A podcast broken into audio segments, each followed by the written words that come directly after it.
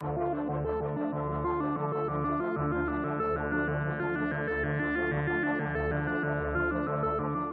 Bonjour et bienvenue dans ce nouvel épisode du Winemaker Show dans lequel je rencontre Pierre et Louis Trappé, ces deux frères bien connus du monde viti et vinicole, m'ont raconté leur histoire, m'ont plongé dans leurs aventures familiales et surtout m'ont raconté le lancement de leur propre domaine. J'ai passé un moment absolument incroyable avec Pierre et Louis, d'ailleurs je suis allé les rencontrer ensuite en Alsace, euh, j'ai eu la chance de passer un petit peu de temps là-bas et même de participer à une polée, c'était vraiment ultra sympathique. Bref, je vous laisse dans cette histoire avec Pierre et Louis, c'était incroyable. N'hésitez pas à partager cet épisode autour de vous s'il vous a plu, allez découvrir leur vin et je vous dis à très bientôt. Salut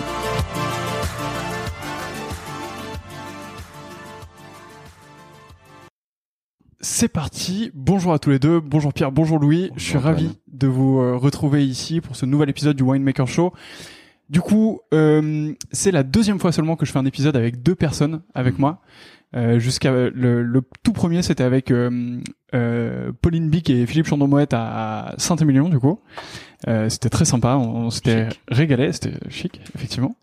Euh, et là, on se retrouve aujourd'hui ici. On est dans Paris parce que vous êtes de passage à Paris en ce moment. Vous présentez votre toute première cuvée, on va en reparler.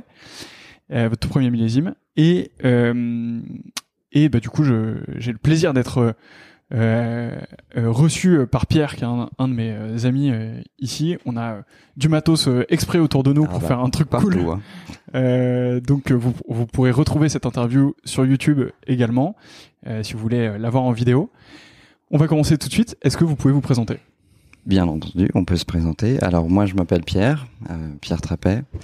Je suis vigneron en Bourgogne et en Alsace. Et euh, euh, bah, voilà, j'ai un tropisme plutôt pour l'Alsace, mais voilà.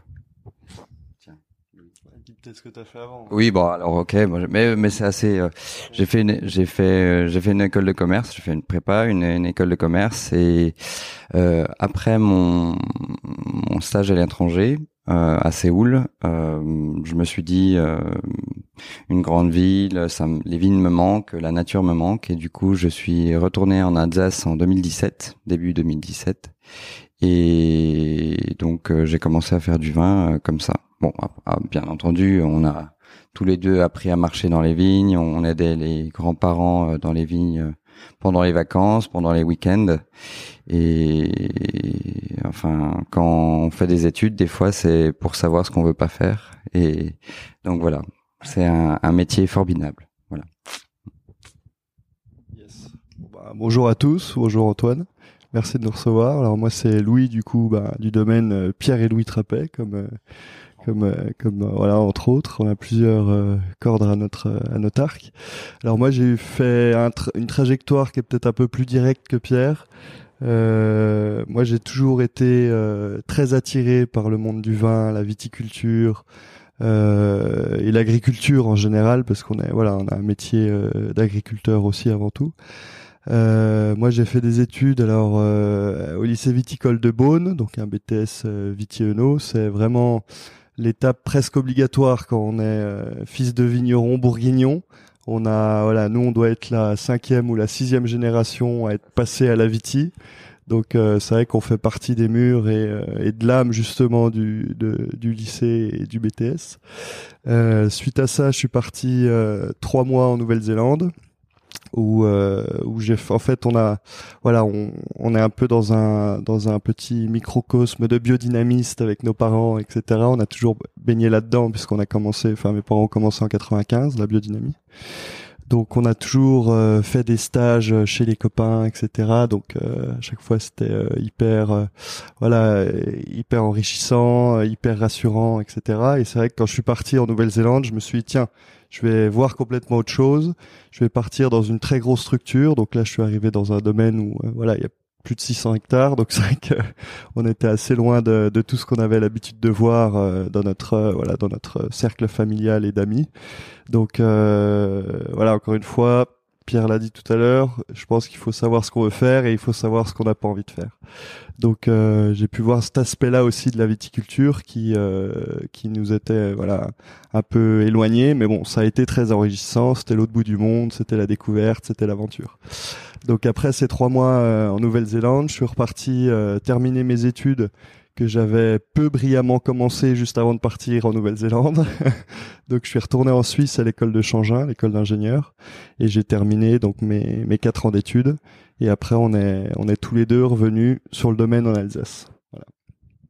Mais alors du, du coup vous avez grandi ensemble en tout cas une partie du temps jusqu'à euh, quasiment jusqu'aux 18 ans quoi. C'est à peu près là où vous avez dû euh, vous séparer? Ouais. Ouais, c'est vrai que même un peu plus, euh, on a fait un peu, voilà, nos études tous les deux euh, sur Dijon. On a deux ans d'écart. Pierre est l'aîné, moi je suis le second. Et, euh, et du coup, voilà, on s'est, on s'est, ouais, les différences de voilà, d'âge et de taille s'estompent avec les années. euh, donc ouais, on s'est, en fait, on s'est retrouvé un petit peu. On s'est pas retrouvé parce qu'on était toujours, on a toujours eu, voilà, on était, on a toujours été en voilà, on est frères, donc euh, les liens du sang, etc. Donc on a toujours été euh, l'un avec l'autre et l'un pour l'autre. Et on s'est un petit peu voilà retrouvé après les études en Alsace. Donc ça c'est euh, le domaine qui est du côté de maman. bah tiens, je vais peut-être te laisser parler parce que c'est toi qui es le plus le plus calé. Donc oui, un domaine qu'on a repris en 2003 au décès de notre grand-père maternel. Euh, se posait la question quand il est décédé de la destination des vignes, est-ce qu'on allait les louer ou il fallait tout refaire Et donc comme on est vigneron et on peut pas euh, laisser des vignes comme ça, on a décidé, enfin nos parents ont décidé de les reprendre. Donc on a commencé avec un hectare et demi euh, sur Beblenheim en majorité. Et euh, bon an mal euh, maintenant on doit être autour des 15-16 hectares euh, à Rigvière. Plutôt donc euh, centré autour de Rigvière. On a des très beaux grands crus qui sont les Schönenbourg et les Schlossberg en Riesling. Des Sporen, des Sonaclands, récemment depuis 2019 des Mambourg aussi. Et on a une très vieille parcelle de Pinot Noir sur les Freunes, donc qui n'est pas classé grand cru mais qui est dans l'aire d'appellation. Et, et, en Alsace, on s'amuse pas mal. Euh, on a testé plein, pas mal de choses justement ensemble avec Louis. On a fait des engrais verts depuis 2017. On a commencé à mettre des échalas en 2018 dans les grands crus, dans les dans les Chenambourg, et on poursuit à en mettre un peu partout. Euh, après, euh, on a fait des macérations en 2018 sur les Gewürztraminer. Euh, voilà, on, on s'essaye à beaucoup de choses en Alsace parce qu'on a le cadre pour, on a toute la latitude. Les parents euh, nous laissent euh, carte blanche vraiment, et donc on peut s'exprimer enfin, librement. Et donc 2018-2019, tu m'as aidé en Alsace et ensuite tu es revenu en Bourgogne, fort de nos, nos expériences en Alsace. Et c'est là où on a décidé justement de de tout remettre en, en palissage haut et en échalas, mais je vais te laisser parler de ça. Oui, bah, peut-être qu'on brûle un peu les, qu'on brûle un peu les étapes. Je pense t'as peut-être, euh, t'as peut-être d'autres questions. Donc euh, voilà, après donc euh, après nos, nos deux années euh, communes sur sur le domaine en Alsace, comme tu l'as dit, qui a été hyper enrichissant, hyper formateur. C'est vrai que voilà, on a on a toujours baigné dans le milieu de la viticulture, on a toujours eu les pieds dans les vignes, enfin, mais de voilà d'avoir ce, ce, projet à deux, ce euh, travailler à deux, etc. Bah, c'est quand même différent de voilà de, de faire les week-ends, les vacances dans les vignes avec les grands-parents, etc. Là, c'est vraiment, euh, on n'était pas livré à nous-mêmes parce qu'on est quand même, on est quand même suivi par nos par nos parents, mais c'est vrai que voilà, on était vraiment euh, tous les deux. Donc ça, c'était c'était génial. Après, moi, je suis revenu euh, donc en 2020 sur Gevrey. Et c'est là où, euh, bah justement, oui, euh, avec toutes nos expériences d'échalade, voilà, sur les, les relevés, les palissages, les semis, etc. Bon, on s'est tout de suite lancé sur la Bourgogne. Donc c'est vrai que là, il y avait un, un, très gros challenge puisque, alors culturellement, c'est vrai que les choses sont complètement différentes. On est historiquement sur des piquets plus bas en Bourgogne. Nous, notre idée, c'était vraiment de remonter le palissage à 1m80 avec une forte densité de plantation qu'on a en Bourgogne, ce qui nous permettait justement de, en fait, d'aller chercher l'ombre dans les vignes ce qui était un peu une hérésie dans les années 80-90. Et c'est vrai que Papy, c'est un virage qui, Papy, là, il est toujours de ce monde. Il a, il a bientôt 90 ans cette année. Euh, il a toute sa tête, il est en forme, c'est, voilà, il est incroyable. Euh, mais il a pas forcément trop compris notre démarche parce que voilà, eux cherchaient plutôt la lumière et nous on cherche plutôt, voilà, plutôt, plutôt l'ombre. Donc euh, ouais, ça a été un peu compliqué de ce côté-là. Après, on lui a expliqué les choses et comme il est assez intelligent, il a très vite compris. euh, voilà, qu'on voulait protéger nos raisins, surtout protéger nos sols aussi, parce qu'on a on a remarqué que voilà, avec les chaleurs qu'on a, nous au mois de au mois de février, on chope déjà des coups de soleil. Enfin, c'est c'est quand même assez euh, assez hallucinant et déroutant. Donc c'était vraiment voilà la protection contre ce soleil qui est de plus en plus brûlant euh, éviter voilà éviter de trop labourer nos sols par justement ce que Pierre a dit euh, les engrais verts etc euh, éviter en fait d'oxyder toute cette matière qui serait euh, qui serait captive de l'eau. On parle beaucoup de l'humus nous en ce moment parce que c'est vrai que c'était un kilo d'humus retenait à peu près 3 litres d'eau.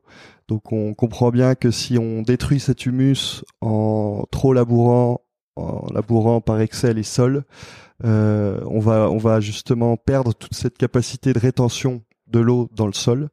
Et ça va être un élément qui sera euh, primordial je pense dans les dans les quelques années à venir.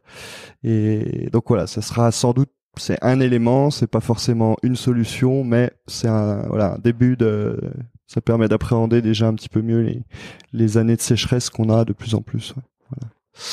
Donc euh, voilà début à Gevrey en 2020 année euh, plutôt euh, plutôt facile parce que voilà année où on n'a pas eu d'excès d'eau, on a eu de très fortes chaleurs, mais bon c'était supportable pour la vigne. Euh, et puis après, arrivé 2021, où là c'était déjà euh, les nerfs ont été mis un peu plus à rude épreuve.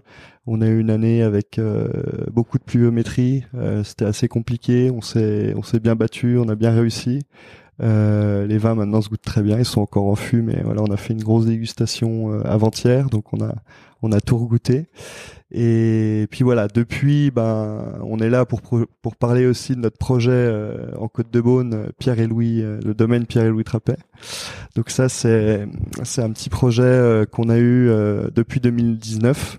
Donc au moment où vous vous retrouvez en Alsace. exactement, exactement. C'était à peu près à cette période-là. Euh, en fait, c'est c'est assez simple l'histoire du domaine. C'est un domaine qui est historique sur Ossa-Durès. C'était la famille Prunier, donc euh, Auguste Prunier, c'est le grand-père de ma de ma compagne. Et, euh, et, du coup, ben voilà, ça, ça fait aussi, je fais une petite euh, petite parenthèse, ça fait un an et ça fait un an et trois semaines qu'on a un petit Auguste aussi. Donc euh, ça... on l'embrasse. Sinon, voilà. peut-être qu'il regardera plus tard. Bientôt, ouais, ils sont assez attirés par les écrans déjà. Ouais. Euh, donc voilà, euh, ça, ça m'a aussi un peu sédentarisé plus sur la Bourgogne, c'est vrai, parce que voilà, ça, ça crée aussi des attaches, des liens, etc. Euh, donc pour voilà, pour le projet, on a repris en fait les vignes de la famille de ma compagne, de Eric et Bernadette. On les embrasse aussi s'ils nous regardent. Je suis pas sûr que sur, TikTok ils soient trop, ils soient trop branchés, mais bon, qui sait, on leur montrera. et euh, et du coup, voilà, euh, Eric est parti en, en, retraite et il nous a euh, très, voilà, très gentiment, il nous a fait confiance, il nous a proposé les vignes. Euh, ce à quoi on a tout de suite répondu banco parce que voilà, c'est voilà, on est vigneron, on aime, euh, on aime les challenges, on aime, euh, voilà, apprendre des, des, nouveaux terroirs, des nouveaux lieux. Euh, la Côte de Beaune, bah, c'est vrai qu'on connaissait pas vraiment euh, plus que ça par par des copains, etc. Donc là, on a eu, moi j'ai une période un peu d'immersion pendant deux ans en parallèle avec l'Alsace où où j'allais prêter main forte à mon beau-père pour voilà pour vraiment euh, m'imprégner des lieux pour vraiment ressentir les choses, les énergies. Ça, c'est quelque chose qui est assez, qui est assez important. Et c'est vrai que quand on, voilà, quand on arrive dans un nouveau village, on est un peu, euh, on est un peu, voilà, la, ouais, déboussolé. Et puis euh, il faut, voilà, c'est, on rentre un peu dans un nouveau, ouais, c'est, c'est nouveau monde, ouais. Donc euh, donc c'est important voilà de vraiment d'arriver avec beaucoup de voilà beaucoup d'humilité, d'expérience, d'histoire, de voir un petit peu comment les voilà comment comment tout ce microcosme est déjà organisé et c'est important de pas arriver de pas non plus tout chambouler du jour au lendemain. Donc voilà, il y a le poids des histoires, il y a le poids des générations avant, etc. Donc je pense qu'on a réussi à voilà à faire à faire oui, bah, prendre en compte un peu tout ça. On est accepté par les gens du, village, donc c'est déjà, c'est déjà une grande, une grande victoire. Et puis après, voilà, le, reste euh, se déroule tranquillement, pas de souci. Donc du coup, ça c'est euh, le projet de travailler ensemble sur un nouveau domaine ou, de créer quelque chose euh, tous les deux. C'est quelque chose dont vous discutiez quand vous étiez en Alsace ou même avant? Alors euh, oui, c'est vrai que l'Alsace ça a déjà été le premier, le, premier un peu pré-projet, même s'il était déjà existant, mais de voilà de, de nous deux. Oui, oui, bien sûr. Mais voilà, on a déjà travaillé tous les deux ensemble. Euh, ça, c'est arrivé un petit peu euh, pas précipitamment, mais euh, c'est voilà, exactement. C'est l'occasion qui est arrivée, qui s'est un peu voilà apporté à nous.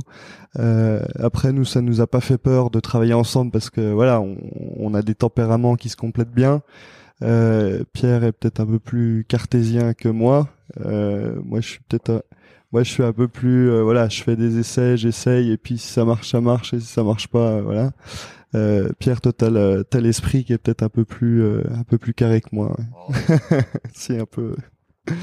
Et, euh, et, du coup voilà ça nous a ça nous a pas fait peur du tout parce qu'on voilà on avait déjà fonctionné ensemble et on sait que que voilà ça marchera toujours parce qu'on a on a on a cet esprit justement de famille euh, où voilà on est des liens fraternels. Voilà des liens de sang.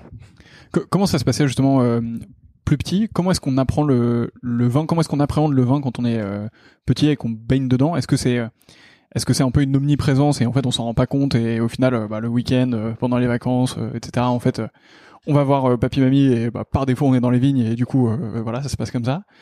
Ou alors est-ce qu'il y a une approche peut-être plus rationnelle ou plus carrée en mode presque des, des demi-cours en mode là on va te montrer comment ça ça fonctionne ou on va te montrer spécifiquement ce que à quoi ça ça correspond? Commence avec une goutte de vin sur le Ouais, ouais, dans le biberon. Non, non, bah après, euh, on, on, est dedans en fait. C'est la famille, on est vigneron depuis euh, X générations. Euh, on peut pas faire sans. Euh, les parents qui sont à 100% dedans, euh, qui pensent comme ça tous les midis, tous les soirs, on discute de ça à table. Euh, on est vraiment immergé dans, dans, dans, le milieu, même si pas forcément on se destinait à faire ça non plus. Enfin, Louis peut-être un peu plus, moi un peu moins. Euh, mais on et par la force des choses, on travaille dans les vignes parce qu'il y a du boulot et puis qu'il faut le faire. Euh, on a tous les deux appris à marcher dans les vignes. La grand-mère en Alsace euh, on était dans un, par exemple, on était dans un, un, ski club dans les Vosges, et après les entraînements le samedi, ben le, le samedi après-midi, on allait tirer du bois dans les vignes, quoi. Donc euh, en combinaison de ski. Donc euh, on, on, fait, on fait avec, on, on, vit avec, et au bout d'un moment, quand les choix se présentent devant nous, ben ils sont logiques. tu, tu peux pas faire autre chose. Enfin, tu l'as ancré en toi tu l'as tu l'as dans les mains, tu l'as dans la tête et euh, tu tu peux pas faire autre chose. T'étais en école de commerce. Euh, est-ce que tu te destinais à faire du commerce de vin ou enfin en tout cas à travailler dans le vin ou est-ce que ou est-ce que tu au départ t'avais une idée qui était complètement différente et en fait tu t'es rendu compte euh, petit à petit que c'était mm. pas exactement ce que tu voulais? Ou est-ce que tu t'es dit, en fait, t'as suivi la voie classique de, bah, je suis pas trop mauvais, je fais une prépa, ça se passe bien, boum, je rentre dans une école de commerce, ça se passe pas trop mal. Ça, ouais, j'ai pas envie d'être consultant et il y a une opportunité qui se présente et boum. Ouais, non, non, bah j'ai, j'ai, j'ai laissé, non, non, tu laisses couler. Enfin, et euh, c'était toujours la, la prépa. Moi, j'ai préféré la prépa à la à l'école de commerce. Bon, pas pour les mêmes raisons, mais euh, après c'était euh, intellectuellement très stimulant. Mais euh, après, c'était aussi pour s'ouvrir à autre chose, voir euh, voir un peu de pays. Tu faisais des stages dans le vin ou, Oui, ouais, ouais, ouais, ouais, j'ai fait euh, tous mes stages dans le vin. J'ai fait un stage au Cave Le Grand là à Paris. Où, où j'ai fait plusieurs choses. Hein. J'ai même fait cuisinier. et après, j'ai fait un stage aussi en Allemagne chez Björklin Wolf. Euh, et après, bon, j'ai fait mon, mon, semestre à l'étranger à Séoul, mais là, pas forcément pour le vin, mais oui, c'est tout forcément lié. Ça, ça reste, ça reste ultra présent. Euh, tout à l'heure, tu nous as euh, pas mal parlé de l'Alsace. Euh, moi, c'est une région dans laquelle je suis jamais allé, l'Alsace, à mon à mon grand désarroi, parce que euh, j'aime beaucoup ce qui se fait là-bas et surtout, j'ai appris que c'était une région qui avait été euh, ultra pionnière euh, de la biodynamie, euh, de ces nouvelles approches de la viticulture, etc. Et c'est aussi une région qui a l'air passionnante parce que bah, très peu large, mais mais très longue, très, haute. Longue, oui. Donc, enfin, j'ai hâte d'y aller. J'espère que j'aurai ah bah, l'occasion d'y aller. Quand tu veux. Ah bah, écoute, avec grand plaisir. Est-ce que tu peux peut-être nous en dire un tout petit peu plus sur les terroirs, les types d'appellations tu, tu, nous as parlé aussi tout à l'heure de, de grands crus, etc. Donc. Euh, pour les personnes qui nous écoutent et qui sont comme moi, qui connaissent pas spécialement grand chose à, à l'Alsace, est-ce que tu peux nous, expliquer un peu, euh, oui. théoriquement en tout cas, euh, ce que c'est? Théoriquement, oui. euh, bah, il nous faudra un verre déjà sur la table. On goûtera, on goûtera plus tard. Ouais. euh, non, non, bah, l'Alsace, c'est une, une, magnifique région qui est qui a une diversité folle. On a tous les sols français en Alsace. C'est pourquoi on a aussi euh, autant de cépages que de, types de sols. Euh, c'est une histoire aussi très riche historique. Moi, j'adore l'histoire, donc euh, je m'éclate là-bas aussi.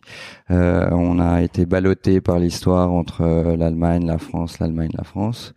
Et donc, tu, as un caractère très fort. Tu as des paysages qui sont fabuleux, enfin majestueux vraiment.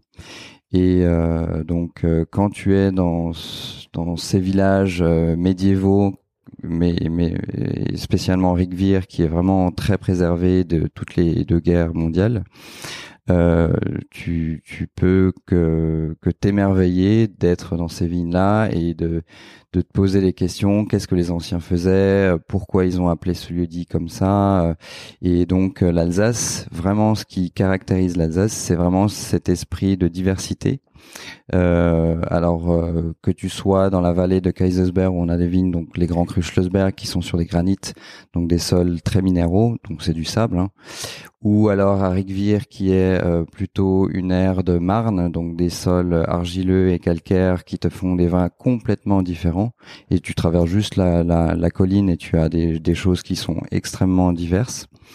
Euh, donc euh, tu, tu as de la diversité et je pense que les anciens euh, qui se sont lancés dans la biodynamie parce que c'était la biodynamie vient de d'Allemagne, Rudolf Steiner dans les années 20.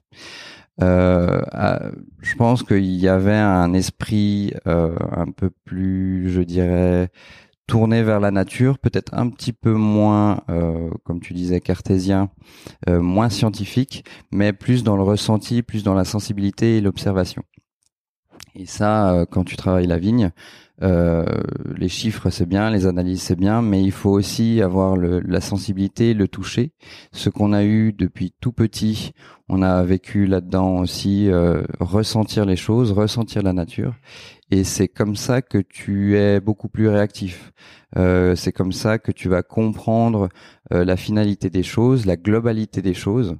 Et euh, c'est pour ça qu'on a vu tout de suite que les semis c'était intéressant, que faire de l'ombre pour avoir euh, des raisins qui ne sont pas au soleil c'était important aussi. Et tu tu comprends beaucoup de choses quand tu es sensibilisé à ça.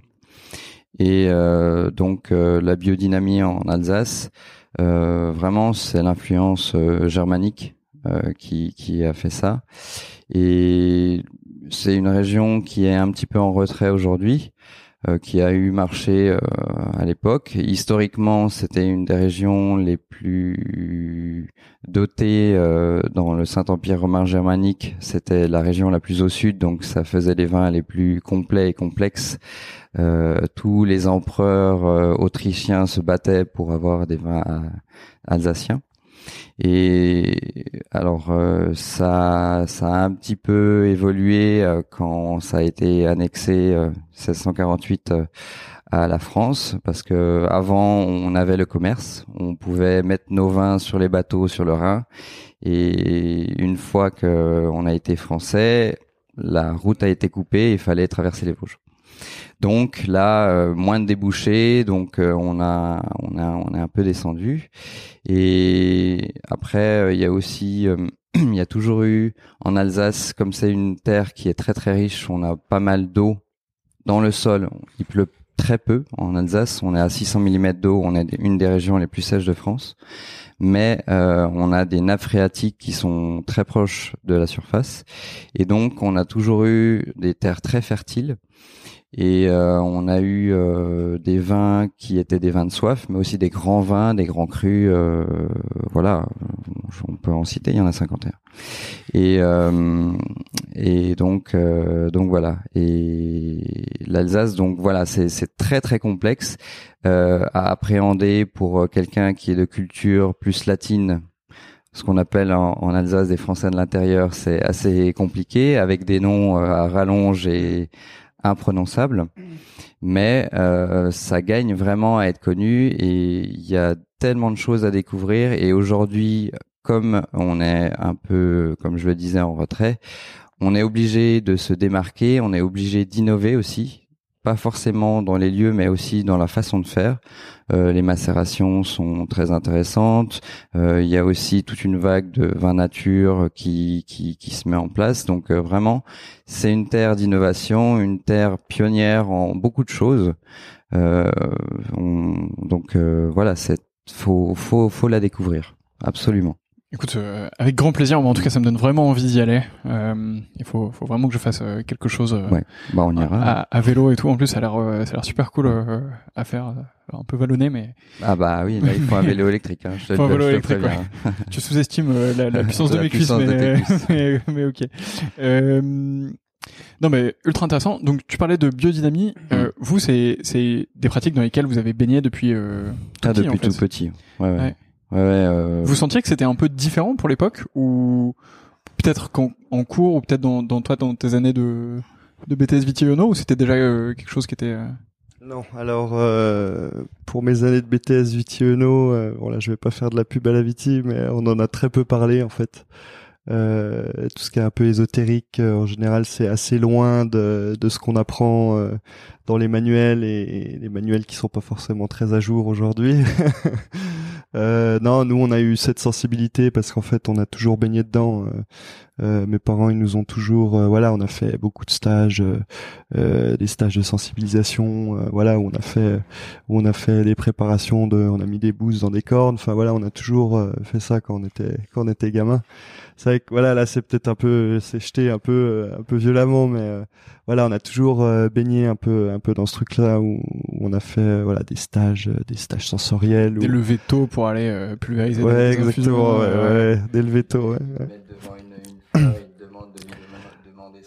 Voilà, ouais, c'est ça, ouais, ouais d'essayer de rentrer en contact avec le avec le végétal, ça c'est quelque chose on n'arrive toujours pas, mais mais voilà, à, goûter des trucs, à, à voilà, on, on, fait encore quelques quelques stages comme ça qui sont super enrichissants.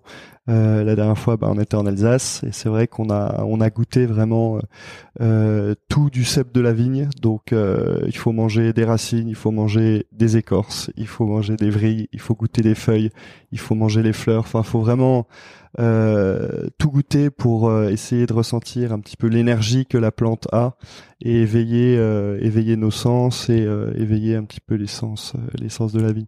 Je pense qu'il faut essayer de rentrer en compréhension. Faut pas, on n'arrivera jamais à tout comprendre du végétal, ça c'est évident, mais il faut essayer de créer une symbiose justement entre entre le végétal et nous. Et c'est pour ça aussi qu'on est reparti euh, sur d'un point de vue un peu plus technique sur les échalas, parce que vraiment quand on se quand on se balade dans nos vignes ou qu'on enfin on se balade. Quand je dis balade, c'est travail, mais bon, hein, nous c'est une passion, donc c'est une balade. euh, on, on, a vraiment un, un, ressenti particulier. On est vraiment on a vraiment un sens, une sensation d'apaisement, de liberté on s'est vraiment affranchi de tous les fils de fer. Donc c'est vrai que la vigne, euh, qui est une liane, bah, pousse librement. Donc ça, c'est quelque chose qui est assez, euh, qui est assez intéressant. On n'a plus cet aspect deux dimensionnel euh, du rang. On a vraiment, euh, on peut faire le tour. On a vraiment, on ressent vraiment une énergie particulière au sein de ces échelles-là. Donc ça, ça a été aussi euh, pour nous une, une super découverte.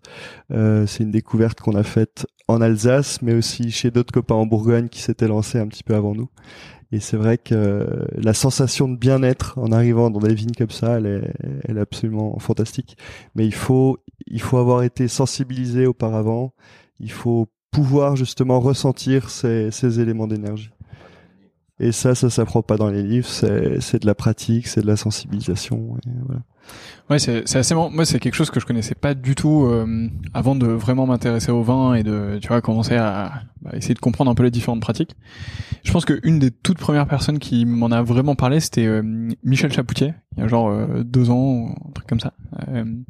il m'avait parlé d'une expérience qui était ouf, où ils avaient fait une sorte d'électrocardiogramme à la plante et en gros tu t'approchais d'elle euh, normalement et euh, après tu t'approchais d'elle avec un briquet euh, et en fait tu voyais que les réactions étaient pas du tout les mêmes. Et c'est en mode mais en fait what the fuck tu vois. Enfin c'est du c'est du vivant. Ouais. c'est un truc de fou. Mais après je enfin je pense que j'y suis beaucoup moins confronté que vous et du coup beaucoup moins sensibilisé et, et beaucoup moins présent souvent.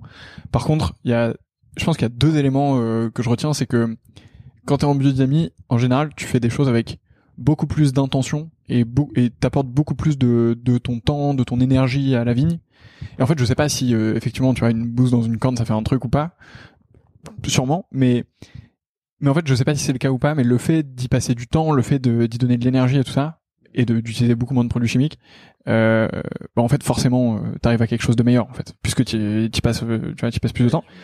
Et tu mets de l'intention en plus euh, dans ce que tu fais. Donc la bouteille à la fin elle représente vraiment quelque chose du travail et tout ça. Donc donc ouais c'est cool. Et je pense que il faudrait qu'on fasse l'essai un de ces quatre on le fera avec un beau setup comme ça mais de, tu goûtes je pense que tu goûtes des vins en, en biodynamie et pas en biodynamie je pense que tu tu splits le classement assez rapidement en tout cas t'as as des styles qui qui sont différents je pense euh... ouais c'est vrai que c'est ça c'est c'est évident nous on on, connaît une personne qui s'appelle Bruno Kenyu, qui est absolument fantastique. Lui, il fait justement, peut-être que tu connais un petit peu, il est sur Paris aussi. Euh, lui, il fait justement ses dégustations euh, géosensorielles. on les fera ensemble alors. Ah bah lui, il est très, ouais, il est très fort et c'est quelqu'un, euh, voilà, qu'on qu'on a plaisir à recevoir à la maison parce que c'est quelqu'un, voilà, qui qui nous éclaire aussi beaucoup, euh, qui, voilà, qui est qui est vraiment euh, dans dans l'apprentissage, voilà, qui qui nous ouvre les yeux sur énormément de choses. Et, euh, et c'est vrai que c'est, faut aller le voir. C'est quelqu'un qui est fabuleux. Il avait écrit un livre, non, assez récemment. Euh, oui, oui, il avait. Alors, Frédéric Zeimet me l'avait filé. Euh, ça méchant. Je les embrasse tous, euh, toutes les personnes que je cite. On mettra le lien en description, euh, t'inquiète pas. Mais, euh, mais ouais, bah écoute, euh, promis, j'irai le voir. Et c'est vrai que les dégustations géosensorielles, euh, je, je pense que j'en suis clairement pas là dans ma maturité euh, de dégustation de bouche et tout. Alors évidemment, enfin, il y a des textures qui sont différentes, mais mais de là à, à, le faire les yeux bandés et tu vois dans, dans, le noir et tout. Ça, ça, je trouve ça incroyable. Ouais, ça se travaille. Ça doit être C'est un muscle, hein, donc faut, voilà, faut, faut le travailler, mais ça, ça fonctionne. Enfin, on a tous, euh, on a tous des prédispositions différentes, mais ça, ça se travaille et ça marche. Écoute, euh, dans quelques années, euh, j'espère, on, on, se reverra. Je, on fera une dégustation je vous sensorielle complète. A, ah, bah, écoute, avec plaisir. donc, donc vous vous retrouvez ensemble en Alsace. Quelques années plus tard, il y a un an et demi, donc de ce que tu me disais à peu près de deux ans, euh, vous avez cette opportunité de euh, créer quelque chose ensemble, de pas depuis zéro parce que il y avait des, des, vignes qui étaient là, des choses qui étaient là, mais euh, en tout cas de, de fonder quelque chose tous les deux. Le choix s'est fait de manière à peu près immédiate et, et, clairement unanime et logique. Donc vous décidez d'y aller. C'est quoi le, le premier jour? Le premier jour, waouh. Voilà, c'est ouais, c'est alors moi c'est des lieux que que je connaissais un petit peu plus que toi Pierre parce que parce que voilà, euh, comme je te l'ai dit, bah Justine m'accompagne euh, on est ça fait ça fait maintenant bientôt dix ans qu'on est ensemble donc euh, donc les lieux les lieux je les connaissais, il a pas de souci. c'est vrai que le jour 1 bah c'était c'était vraiment voilà le, le, le tour des vignes ensemble, nous deux euh, avec personne autour, euh, où on se disait les choses. Qu'est-ce que vous vous dites euh, justement à ce moment-là? Eh ben, on s'est dit, euh, youpi, cool, génial. Non, non, franchement, c'est alors c'est des lieux qui sont assez, euh, qui sont assez impressionnants parce qu'on est, on est, je pense, t'es déjà venu du côté de Meursault, Osset, mmh. tous ces coins-là. C'est vraiment, euh, je trouve que c'est vraiment hors du temps. On est vraiment dans un, dans un lieu où le paysage est fantastique.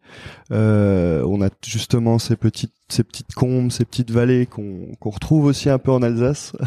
c'est voilà ces retraits de côte qu'on a avec Saint-Romain, tous ces lieux un peu un peu inédits. Euh, et c'est vraiment une sensation euh, de liberté, tu vois. C'est, t'as des éléments paysagers, on a encore énormément de forêts, on a encore énormément euh, de prés. Voilà, c'est vraiment, euh, c'est vraiment ce dont on tend à revenir sur euh, sur la sur Gevrey, sur l'Alsace. L'Alsace c'est peut-être un peu plus en avance, mais euh, voilà, on, a aussi on, fonctionne avec d'autres projets, euh, des projets de nouveau avec de l'agroécologie. Enfin voilà, on essaie vraiment de réintégrer tout un univers euh, naturel avec des avec euh, des prés. Là on a replanté des on a replanté des des, des pommiers. On a voilà on a fait euh, on un peu de cidre sans doute. Mais voilà on essaie vraiment de retrouver tout ce microcosme qu'on qu'on avait retrouvé déjà un peu sur Osset parce que je pense que le temps s'est un peu figé là-bas et c'est vrai que c'est assez chouette de voir encore euh, des agriculteurs, des fermiers dans le village, euh, ce qui s'est perdu un petit peu dans, dans tous les villages euh, viticoles parce que le, voilà la vigne a supplanté un peu toute cette agriculture, ce qui est dommage parce qu'il faut que voilà il faut que ça fonctionne ensemble. alors qu'à Ossay, je pense que les choses sont restées un petit peu plus traditionnelles dans le dans le village. Voilà, et c'est vrai que bah, nous, ça nous a fait un grand bien d'arriver euh, à cet endroit-là, et on s'est dit euh, bon, tout n'est pas perdu. voilà. Donc euh, ça, c'était vraiment le, le, premier jour. C'était c'était un grand souffle, un grand souffle nouveau. Après, on, on, découvre les lieux à deux, on va dans les parcelles, euh, on, on, ressent le sol, on ressent l'atmosphère générale, euh, le climat, l'inclinaison de la côte, l'orientation. On, on, étudie aussi, euh, on a des très très vieilles vignes aussi. Euh, on, a pas mal de parcelles qui sont plantées dans les années 30, une 45. Vraiment, euh, on a des très vieilles vignes, des vieux pieds.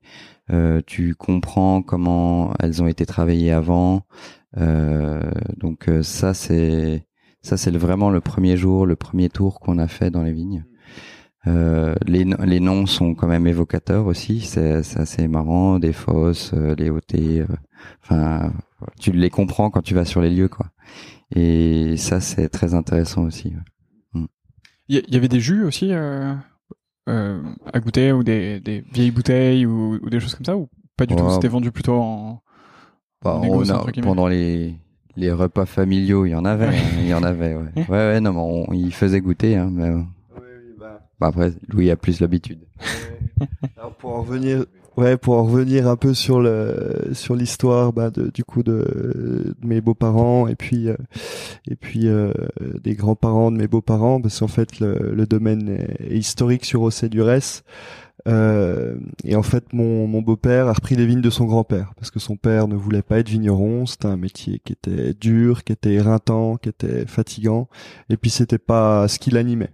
Donc, euh, donc son papa est parti sur Besançon faire toute autre chose. Il a travaillé avec son papa jusqu'à à peu près ses 40 ans. Il est revenu sur les bancs de l'école à ses 40 ans. Euh, il est revenu à la Viti en fait. Il a fait son BPREA sur euh, deux ans et il a repris les vignes de son grand-père, euh, dont il avait toujours en fait euh, suivi la progression. Il venait toujours pendant les vendanges. voilà, il avait ce, il avait ce lien à la terre qu'il, voilà, qu'il, qu'il le rappelait, qu'il, qu'il l'attirait toujours en fait. Ça travaille toujours, ouais, c'est fou. Et en fait, lui, c'est voilà, c'est vraiment, c'est vraiment ses, ses souvenirs d'enfant dans les vignes, etc., qui l'a, qui l'a fait revenir à ce milieu de la viticulture. Donc lui, il est revenu un peu sur le tard, vers ses 40 ans. Euh, il a bossé pendant à peu près 23 ans. Il a fait du vin, il a vendu une partie au négoce. Donc euh, on a des bouteilles. Il fait des, voilà, il a fait des super canons. Et c'est vrai que c'est assez rigolo de on a on a comparé justement avec lui, on a fait euh, j'appelle ça la dégustation d'agrément. le premier millésime justement qu'on a fait avec Pierre. Euh, on l'a dégusté en voilà en, parallèle avec euh, les vins qu'il avait produits lui aussi. Et c'est vrai que c'était assez euh, assez étonnant justement de mettre en comparaison, et eh ben en fait euh, sur deux années différentes avec voilà avec deux ans d'intervalle, le, temps de vinification, un même lieu, travailler, vinifier différemment sur un laps de temps qui est finalement assez court. Et alors c'est vrai qu'on aurait pu le faire à l'aveugle. On retrouve extrêmement bien, extrêmement précisément les lieux, ce qui est, ce qui est normal. Mais on a, euh, on a un vibrato, on a une énergie qui est un petit peu différente. On a une patte forcément de vinificateur qui est un petit peu différente. Mais on retrouve euh, à 99% les lieux. Et ça, c'est voilà, ça c'est assez fort. Donc ça voudrait dire que euh, voilà c'est pas qu'importe euh, ce qu'on fait dans les vignes, mais c'est l'énergie qu'on y met, etc. Mais lui, euh, voilà, était très énergique. Il mettait aussi beaucoup, beaucoup d'énergie dans, dans ses vignes et dans son vin. Euh, mais justement, le, voilà, le terroir euh, supplante un petit peu tout ça, et on arrive à retrouver avec quelques notes différentes, bien évidemment. Euh, voilà, c'est vraiment des énergies. C'est, c'est Ouais, exactement. C'est du polish. C'est vraiment, c'est les petites notes euh, de finale qui, voilà, qui supplantent, mais le terroir est toujours bien ancré. On a, comme Pierre le disait, une génétique qui est absolument euh, fabuleuse en Côte de Beaune. On a nos plus vieilles vignes de Chardonnay ont été plantées en 1924 dans les fosses. Euh, on a une super parcelle d'aligoté qu'on qu'on travaille de trois façons qui a été planté dans les années 34. Ça fait partie aussi des très vieux, euh, des très vieux cèpes qu'on a. Alors, ce qui est assez rigolo, c'est que la ligotée, c'est vraiment euh, un cépage qui est assez rustique et qui s'exprime beaucoup au niveau de son cep. Donc, on a, euh, on a vraiment des, des pieds d'aligoté. C'est ouais, c'est des troncs quoi. C'est, c'est hallucinant. Hein. C'est des trucs qui font 40 cm de circonférence.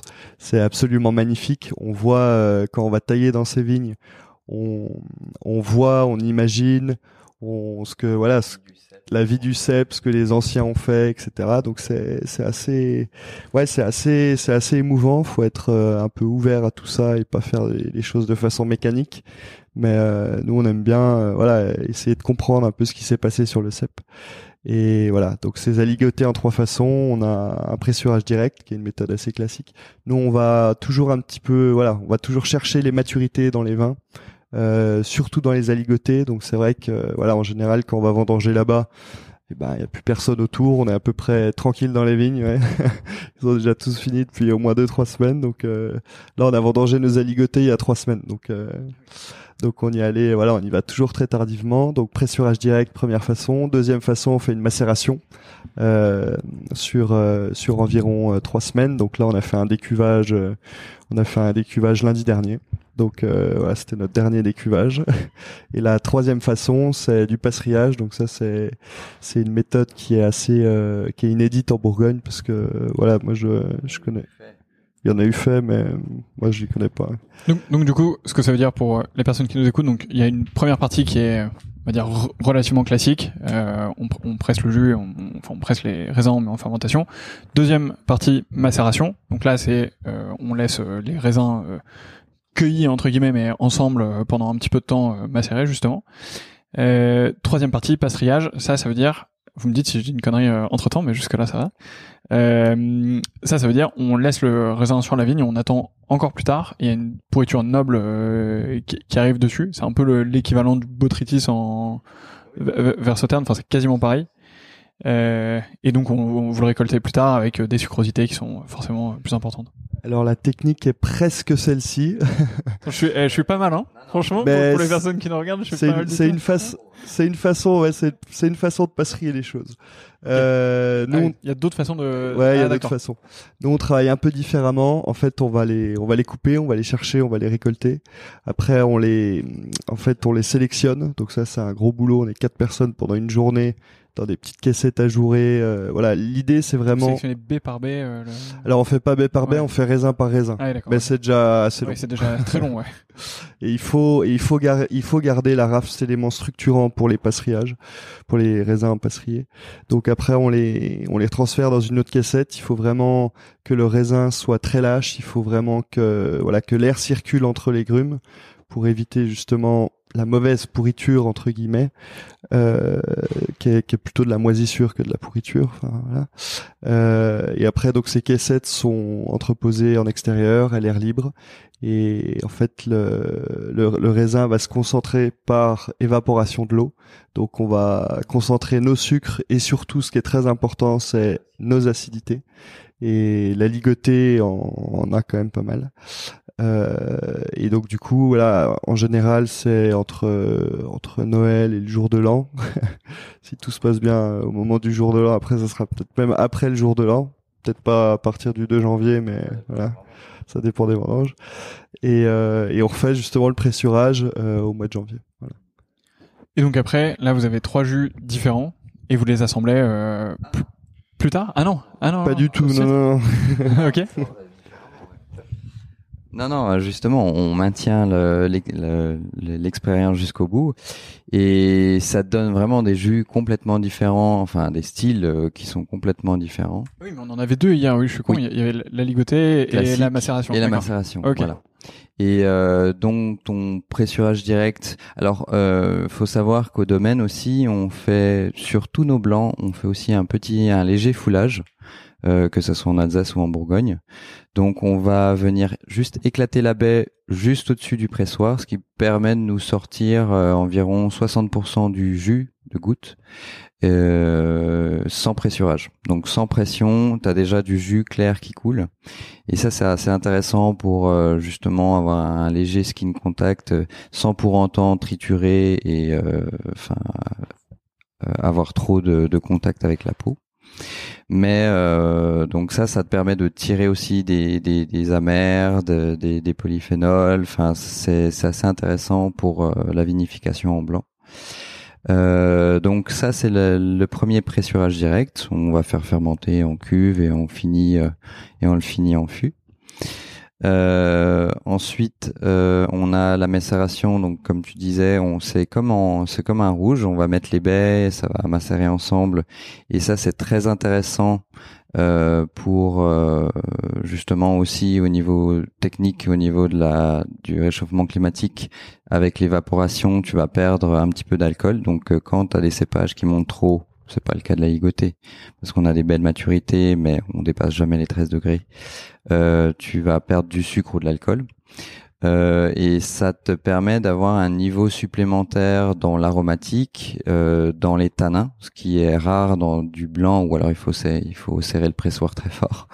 Mais euh, ça te ça te fait euh, vraiment euh, quelque chose de complètement différent, un autre euh, un autre espace d'expression.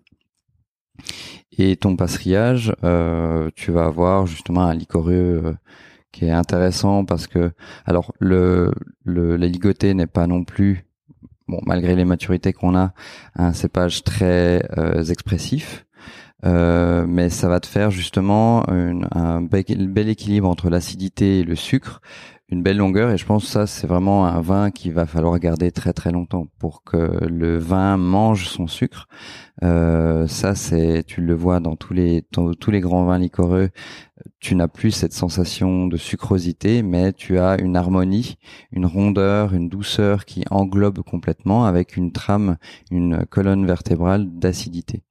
Et ça, dans le pastrillage, tu fais x10, quoi. Enfin, parce que tu l'as concentré.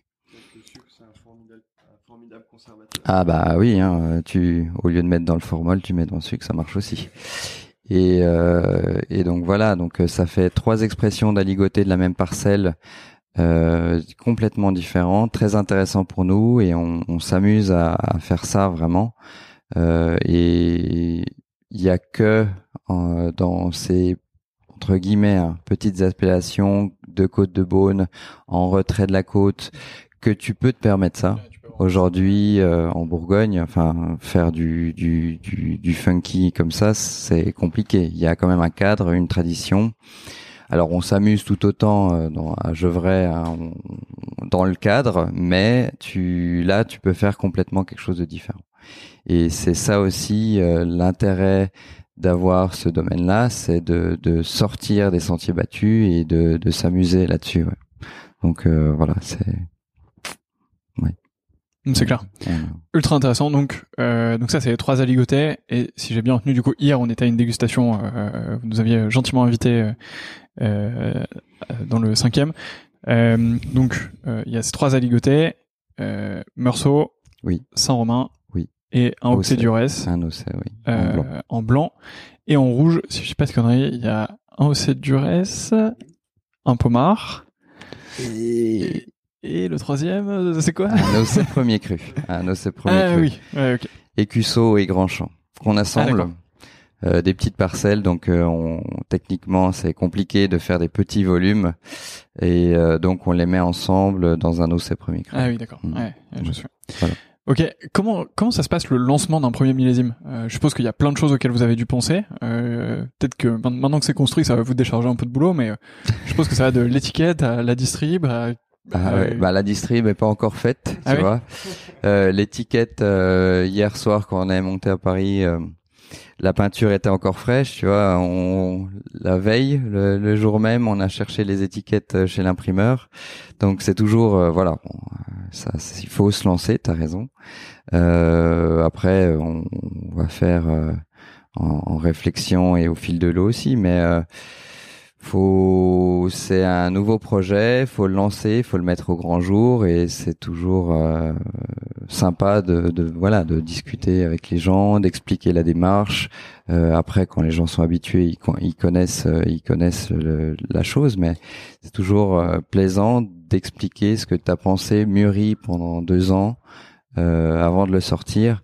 voilà pour pour montrer ce que tu as dans la tête et ce que tu as dans la bouteille. Donc euh, ça c'est toujours intéressant.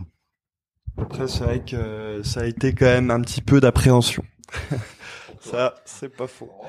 C'est pas faux. On a quand même euh, un peu de pression parce que voilà, il fallait pas qu'on rate la naissance euh, de, de, du domaine. Après, je pense qu'hier on a voilà, on a fait une super déguste. Merci d'être venu. Merci à tout Merci le monde. Merci de m'avoir invité. Bah, avec plaisir. Merci à tout le monde d'avoir euh, voilà d'avoir d'avoir joué le jeu et d'être venu pour découvrir nos vins.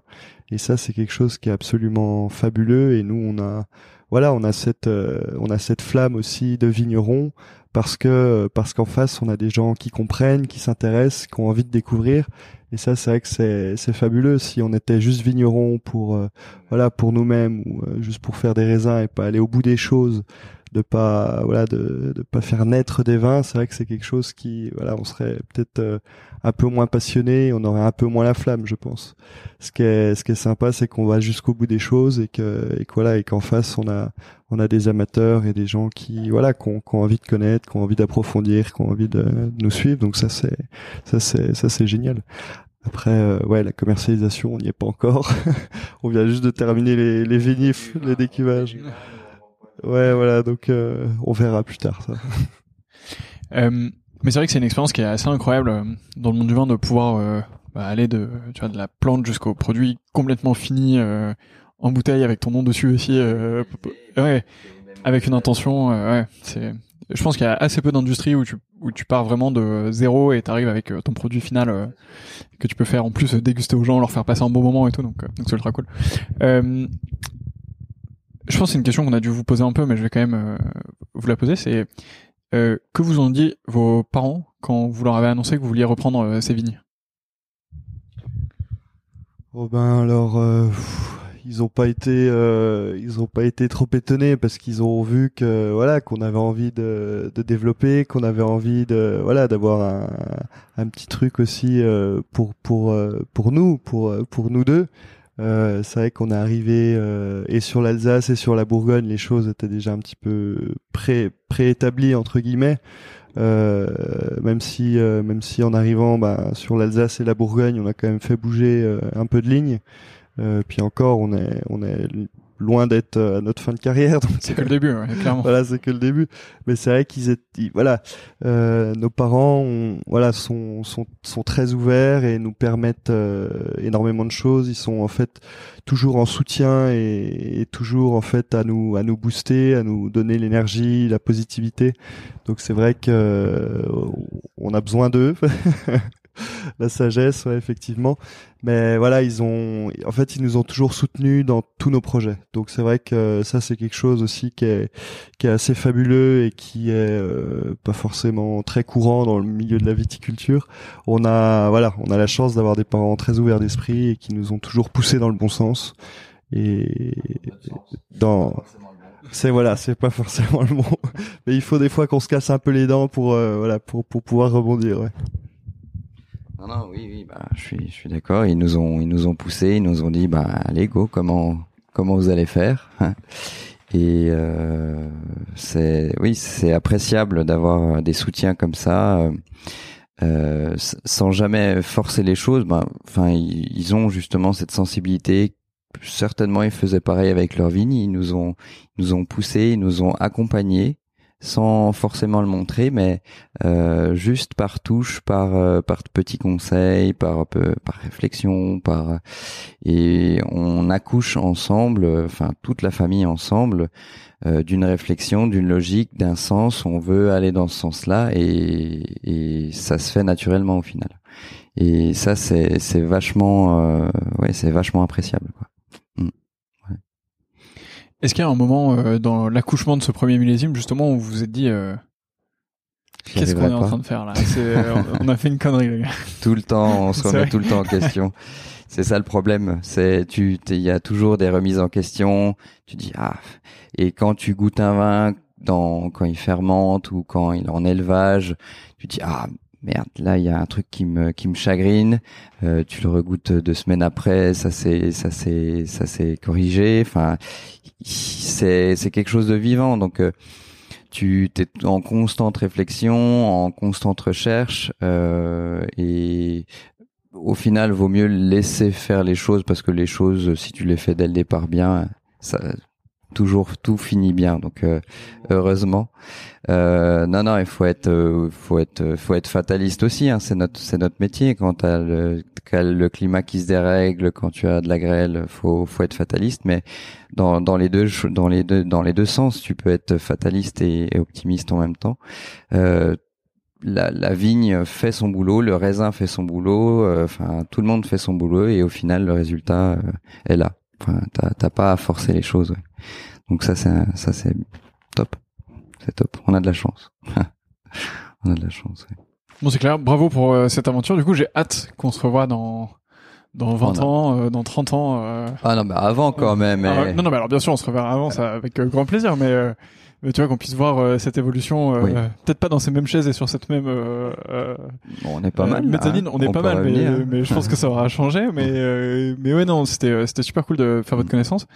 Je vous souhaite évidemment le meilleur dans ce lancement. J'ai hâte de voir ce que ça va donner aussi. J'ai hâte de retrouver vos bouteilles dans les restos dans lesquels je vais mhm. dans les différents bars avant dans lesquels je vais. Bah alors hier dans la déguste on a déjà bouffé 10% de la récolte. Donc ah ouais, je sais pas t'en auras beaucoup.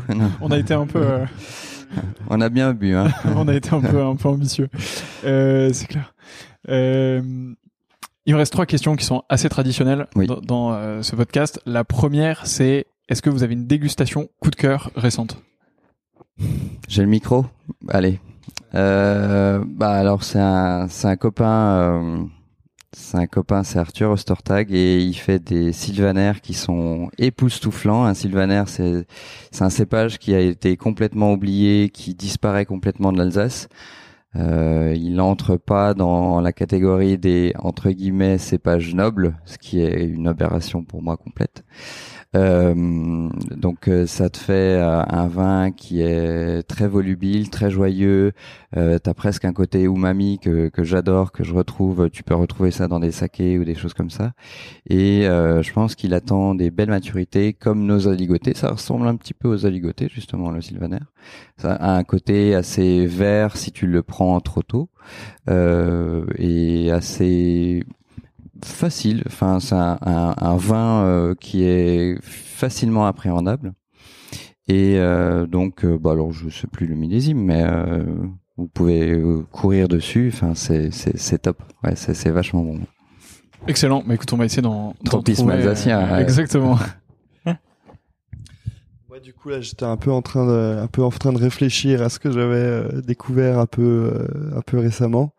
Et c'est vrai que j'ai eu un j'ai eu un petit coup de cœur quand même pour un pour un domaine qui s'est monté euh, assez récemment sur la Bourgogne qui voilà qui doit avoir une histoire un peu particulière aussi. C'est le domaine MIA M I A euh, c'est voilà, c'était une découverte pour moi parce que j'en avais j'en avais un petit peu entendu parler. C'est vrai que que voilà, c'est des c'est des domaines euh, qui sont qui sont assez euh, qui sont assez nouveaux.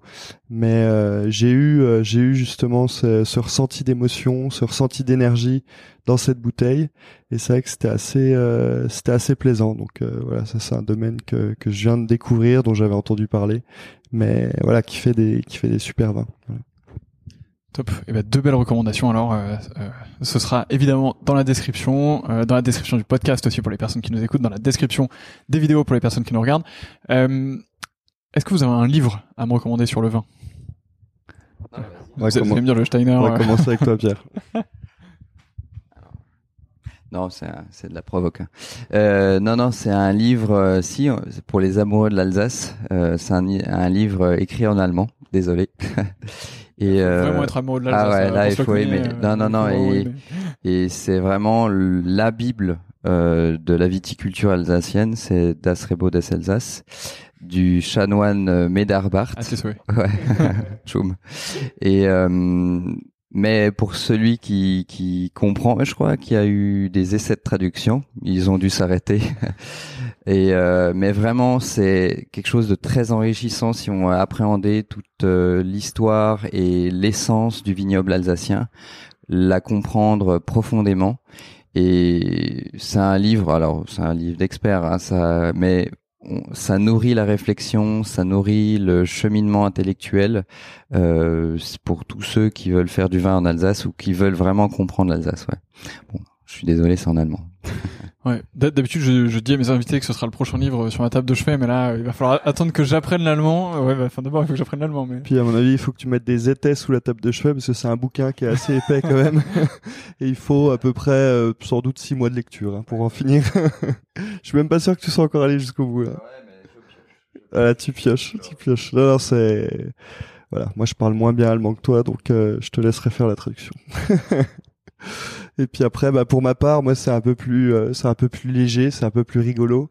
C'est, euh, c'est le bouquin. Euh, tiens, ce matin quand on s'est réveillé avec mon fils Auguste, bah c'est le premier bouquin qu'il a chopé, qui il tourne des pages, il, il montre du doigt et c'est vraiment, c'est vraiment assez amusant. Et c'est, c'est l'incroyable histoire du vin. C'est une petite, voilà, une petite BD qui se lit, qui se lit plus facilement que Des, Des Reben, Des Rebo. excusez, excusez-moi pour le pour l'accent. Euh, donc voilà, qui est plus, j'ai j'ai oublié le nom de l'auteur, mais voilà, c'est quelque chose qui est assez euh, qui est assez sympa à lire et qui est assez euh, où on comprend extrêmement bien, voilà, extrêmement pédagogique. Donc j'ai hâte que qu'Auguste commence à, savoir lire pour pour pouvoir lui raconter l'histoire. Lui raconter l'histoire. Ouais. ouais, je l'ai pas encore, euh, je l'ai pas encore lu. On me l'a recommandé deux trois fois, euh, mais je l'ai pas encore lu. Il faut, faut vraiment que je me l'achète et que je le mette justement sur ma table de chevet. Euh, dernière question. Euh, qui sont les prochaines personnes que je devrais interviewer Alors normalement je pose la question de qui est la prochaine personne, mais euh, non alors non seulement vous êtes deux, mais en plus euh, une de mes auditrices m'a fait un, excellent feedback qui était tu devrais demander un homme et une femme, comme ça tu euh, tu euh, facilites le fait d'avoir la parité dans ton podcast. Euh, c'est quelque chose auquel on y est presque. Franchement, on a on a quasiment 50-50. Euh, mais donc du coup, bah, maintenant j'applique euh, ce conseil que je trouve super cool. Donc si vous avez une homme et une femme à me recommander, un homme pardon et une femme, je, je fais un changement. Mais... Eh ben on va commencer par euh, par les femmes. Le plus simple. Euh, alors moi j'ai en tête encore une Alsacienne, hein, Catherine Riss. Euh, elle était, c'est une vigneronne alsacienne qui n'était au départ pas du tout dans le dans le métier. Ses parents, enfin ses parents étaient restaurateurs euh, à côté de, du Rhin. Et elle est venue en stage en, en Bourgogne quand on était assez jeune. Euh, je m'en souviens très bien. C'est une, une, fille pétillante, pleine d'énergie, enfin qui, qui se bat vraiment. Et euh, on l'a, on a travaillé ensemble. On était jeunes, hein, on était tout petits nous. Mais quand on allait dans les vignes et en Bourgogne et en Alsace, elle était là, elle était bienveillante et aujourd'hui, elle fait des vins qui sont tout à fait intéressants. Euh, un tout petit domaine, ouais. 2006, tu vois. On est putain, on vieillit. Et euh, et c'est quelqu'un, une vigneronne qui a vraiment, qui s'est battue dans la vie, qui qui et tu dans dans ses vins, tu tout transparaît. Euh, toute l'énergie transparaît et c'est, je pense, quelqu'un qui a une réflexion très intéressante aussi euh, euh, au niveau des vinifications, euh, du travail de la vigne, et je t'aurais du grain à moudre avec elle, clairement. Ouais. ouais. Eh ben, compte sur moi alors, je, je, la contacterai. Pour les personnes euh, qui nous écoutent, évidemment, restez à l'écoute de ce podcast, parce que vous aurez peut-être l'occasion d'avoir cet échange avec Catherine. J'ai hâte. Et alors moi, bah, du coup, euh, bah, je pense, euh, on pense aux copains toujours dans ces coups de temps-là, donc euh, donc je pense que tu devrais inviter Adrien Pio. C'est un c'est un super copain qui est qui est sur Chassagne. La famille Pio, c'est une très grande famille, très large sur Chassagne. Euh, c'est quelqu'un qui est assez intéressant, très passionnant. C'est euh, c'est aussi le parrain d'Auguste, donc voilà, on n'est pas on n'est pas neutre, mais voilà, c'est quelqu'un qui est c'est c'est un jeune qui est vraiment à fond dans ce qu'il fait. Je pense qu'il a il a vraiment une belle énergie comme nous, et c'est quelqu'un voilà qu'il faut absolument que tu rencontres, euh, podcast ou hors, ou hors podcast, mais euh, voilà, c'est quelqu'un euh, qui compte beaucoup pour moi et qui voilà qui qui qui a des belles valeurs familiales, de travail, d'énergie, et voilà, c'est quelqu'un super. Top. Et eh ben merci à tous les deux euh, pour tout ça. Merci, pour euh, ces recommandations. Merci d'être venu jusqu'ici aussi. Euh... Ça allait. Hein. Il a trop, il a pédalé tout seul. C'est pas faux. Euh, bravo pour tout ce que vous faites encore une fois. et bah, je vous souhaite le meilleur dans la suite de cette aventure. J'espère que ça vous a plu. Pour les personnes qui nous regardent, il y avait un live aussi en même temps. Je sais pas s'il y a du monde ou pas, mais j'irai voir après. C'est un, un, test. Euh, et auquel cas c'est pas grave. Euh, pour les personnes qui nous regardent, n'oubliez pas de vous abonner. Pour les personnes qui nous écoutent, faites pareil. Partagez ce podcast autour de vous s'il vous a plu. Partagez ces vidéos autour de vous si elles vous ont plu, si vous avez appris des choses. Euh, encore merci à tous les deux et, et, à bientôt. Merci de nous avoir écoutés aussi. Merci beaucoup. Puis euh, merci Antoine.